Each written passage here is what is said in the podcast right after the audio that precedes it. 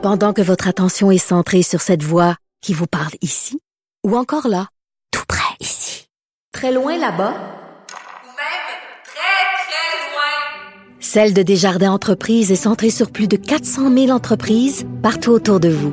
Depuis plus de 120 ans, nos équipes dédiées accompagnent les entrepreneurs d'ici à chaque étape pour qu'ils puissent rester centrés sur ce qui compte, la croissance de leur entreprise.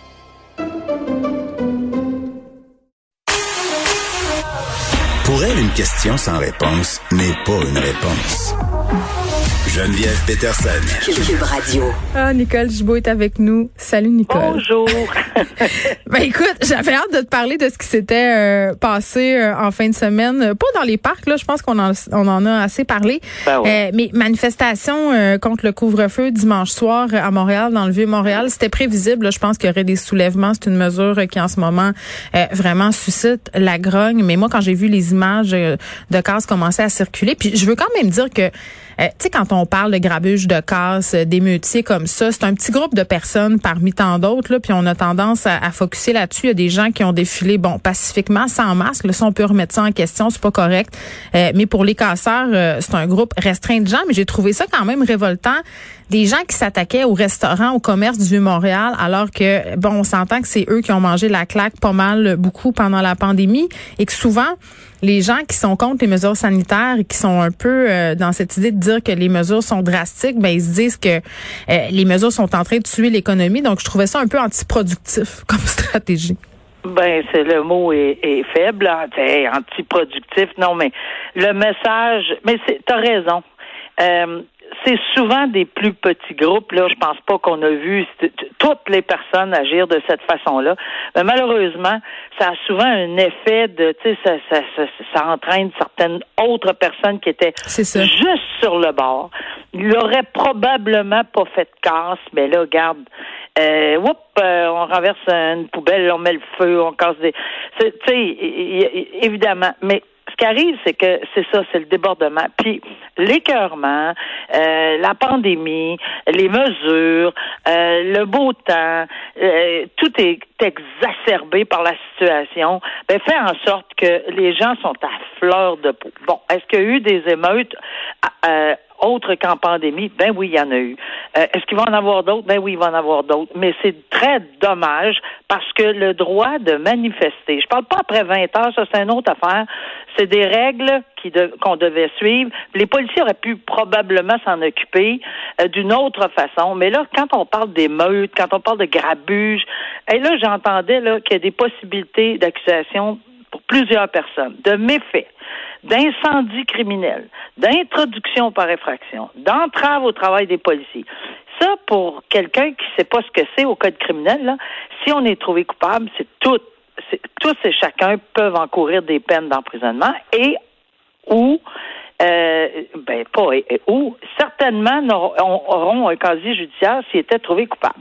Pour certains, euh, c'est des récidivistes. Moi, je suis certain qu'on va retrouver probablement dans certaines arrestations des gens qui sont un peu habitués à la situation dès que ça lève à Montréal ou, ou ailleurs, on en voit, on voit toujours, on voit souvent des, des mêmes figures. Ça ne veut pas dire que c'est le cas, là, mais ça se peut. Et ça, en soi, ben, quelqu'un qui est récidive dans ce domaine, puis là, on va ajouter le facteur aggravant qu'on est en pandémie, parce que c'est sûr que quand on parle normalement d'un méfait, quelqu'un va, bon, casser une bouteille ou quelque chose du genre. Oh, pas mais, mettons, il y a une là, gradation c'est ça, casser une bouteille versus mettre le ça. feu, péter des vitrines. Puis il y a des résidents du Vieux-Montréal, je lisais qu'une dame avait eu peur que les euh, émeutiers pénètrent à l'intérieur de son immeuble, puis rendu là, elle savait plus trop ce qui allait se passer. là. Non, non, c'est, c'est, c'est absolument hallucinant de voir ce qu'on. Puis, tu sais, euh, à chaque fois, je me souviens d'avoir vu les émeutes à Montréal, même pas en pandémie, puis on disait, c'est, c'est, vraiment hallucinant de voir la, la façon dont ces gens-là, avec. Puis, ce qui est, ce qui est un peu inconcevable, c'est que normalement, on dit, mais c'est épouvantable, ces gens-là étaient masqués. Là, ils étaient pas masqués. Oui, ça, c'est pas Ben, fort parce que tu vas te faire pogner fort, raide, là. Nicole. c'est pas fort, fort, là. dans les criminels les plus brillants, là, c'est pas ceux-là. Là. Alors, normalement, on, on s'insurgeait de voir, mais c'est épouvantable. On devrait pas accepter que les gens se promènent masqués. On est en pandémie, là, il faut qu'ils se masquent, ils se démasquent, puis après ça, on va, le- les policiers vont être en mesure, probablement, avec euh, certaines vidéos, là, euh, de, de faire des arrestations, puis je pense qu'on n'arrêtera probablement pas à sept. Alors, euh, non, c'était pas brillant, puis euh, c'est, bien malheureux parce que le droit de contester, le droit d'être écœuré, le droit comme moi, comme toi, on le répète à chaque jour ou à chaque deux jours, on est toute tannée, mais Oui, c'est un droit fondamental On euh, et puis c'est la démocratie de pouvoir manifester, mais le grabuge c'est moins souhaitable et, et c'est vraiment euh, euh, Oui. malheureux. La police qui a remis aussi quand même euh, des contraventions tout Oui. au long de la fin de semaine, mais je voyais des images, Nicole, je sais pas si tu as vu ça circuler, des gens qui disaient pourquoi moi?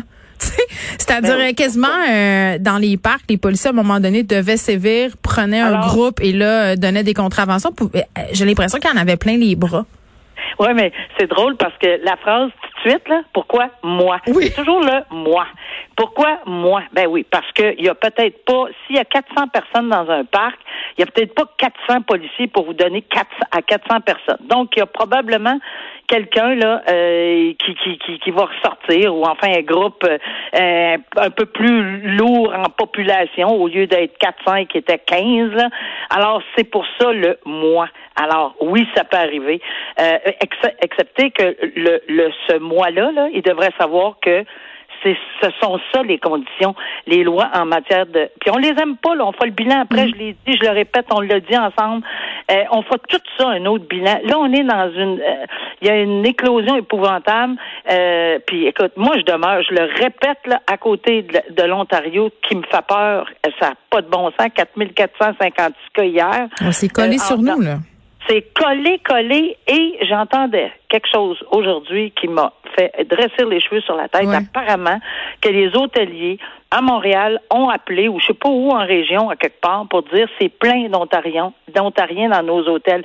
Nous, on les aime bien, les Ontariens, là, mais en ce moment, à 4456 cas, puis les, les variants euh, avec un stay at home, parce que les autres, ils ont un ordre de rester chez ils, ils font. bah, Alors, si tout le monde prend, non pas moi, non pas moi, on le dit, on le répète, alors on peut-tu utiliser le nous? Nous allons passer à travers Ouais. Solidairement. Il nous reste deux mois. Nous allons, et puis je vais te dire, Geneviève, j'ai Mm. vu des jeunes avec ce discours-là. Puis mon Dieu, que ça fait chaud au cœur de les entendre. Oui, puis en même temps, en même temps, sortir, eux autres. là. Ben oui, parce qu'on voit juste le négatif, puis c'est plate. Puis en même temps, j'ai envie de te dire qu'en ce moment, on a un problème euh, d'adhérence aux mesures euh, euh, dans Ben oui. toutes les strates de la population. Là, Euh, on voit beaucoup les jeunes euh, dans les médias parce qu'on aime les pointer du doigt. Ça prend un coupable, mais j'ai envie de te dire que des délinquants, il y en a de tous les âges. Mais on Oh aura tantôt, on aura tantôt quelqu'un euh, spécialiste un peu des mouvements de foule, euh, de la psychologie des foules. Non, Fred me dit non. Il dit, il dit moyen. en tout cas, quelqu'un qui va nous expliquer ce phénomène-là.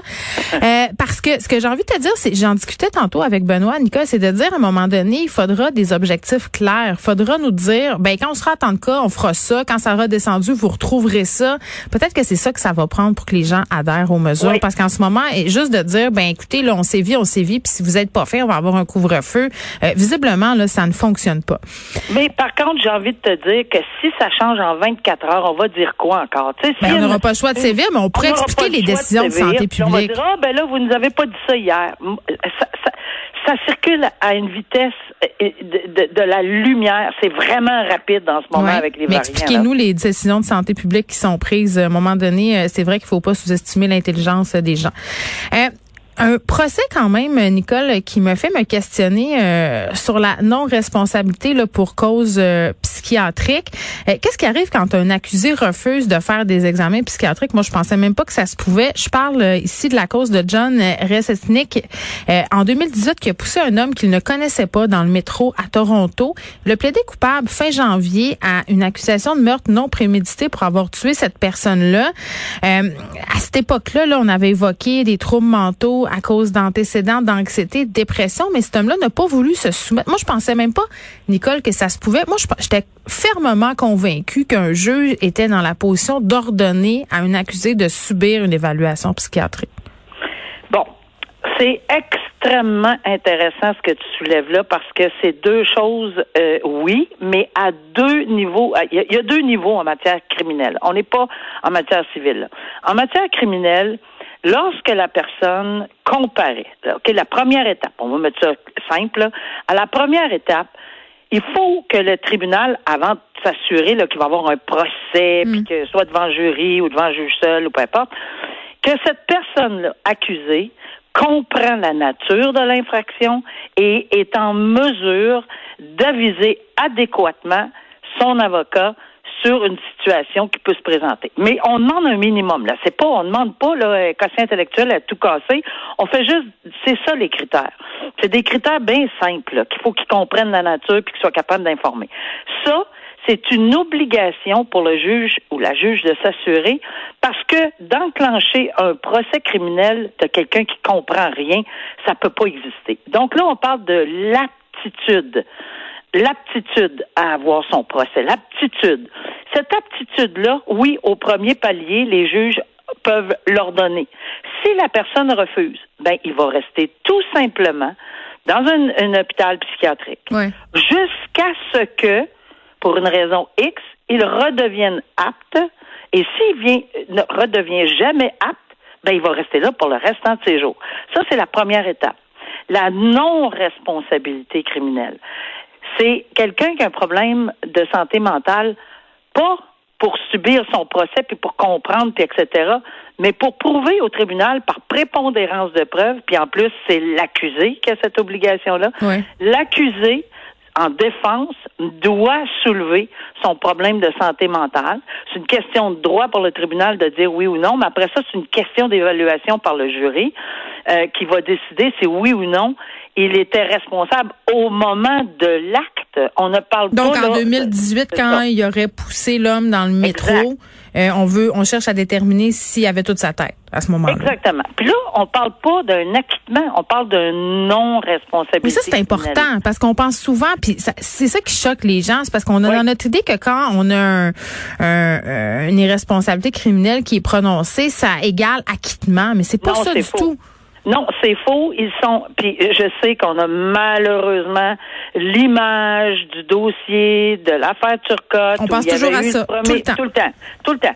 Le premier procès où il avait été trouvé non criminellement responsable. Puis après ça, plus quelques mois après, on l'avait vu en bicyclette. Même, je pense qu'il y avait un enfant dans un panier. En tout cas, c'était hallucinant là, de voir. Bon, mais ça, c'est pas la responsabilité. C'était la responsabilité du, de, la commission là, qui s'occupe de ceci mm. pour les, la santé mentale. Mais en soi, c'est jamais un acquittement, une non-responsabilité criminelle. On dit tout simplement, vous, on ne peut pas mesurer votre responsabilité criminelle parce qu'on a la preuve par prépondérance, par des experts, que vous n'étiez pas responsable au moment de l'acte. Or, dans ce dossier précis dont on parle, ce monsieur-là, il refuse. Ça, il a le droit. Il a le droit parce que c'est lui qui décide s'il veut ou non se faire examiner. Là, on n'est plus dans le même cadre qu'avant le procès que le juge doit s'assurer qu'il comprend. Mhm. On est au moment où on retourne en 2018, puis est-ce que à ce moment-là, il était dans un état mental qui fait en sorte qu'il est non responsable? Il veut pas, ben il veut pas. Il va avoir une sentence malheureusement pour lui, de pénitencier, si c'est le cas, mais ça ne veut pas dire qu'il aurait eu non plus un verdict de non-responsabilité criminelle. Puis la différence, c'est qu'il n'aurait pas été dans un pénitencier. Oui, parce qu'on a toujours peur, on dit tout le temps, ben là, si tout le monde se met à plaider ça, mais c'est pas si facile que ça, là. Alors, c'est les deux, les deux façons de le voir. Un avant le procès, un pendant le procès. Puis le résultat, au final, est très, très, très différent parce qu'il y en a un qui s'en va hmm. derrière les barreaux, puis l'autre euh, au pénitencier, puis l'autre s'en va dans un, institut euh, psychiatrique. Nicole, merci beaucoup. À demain. À demain. Merci. Au revoir.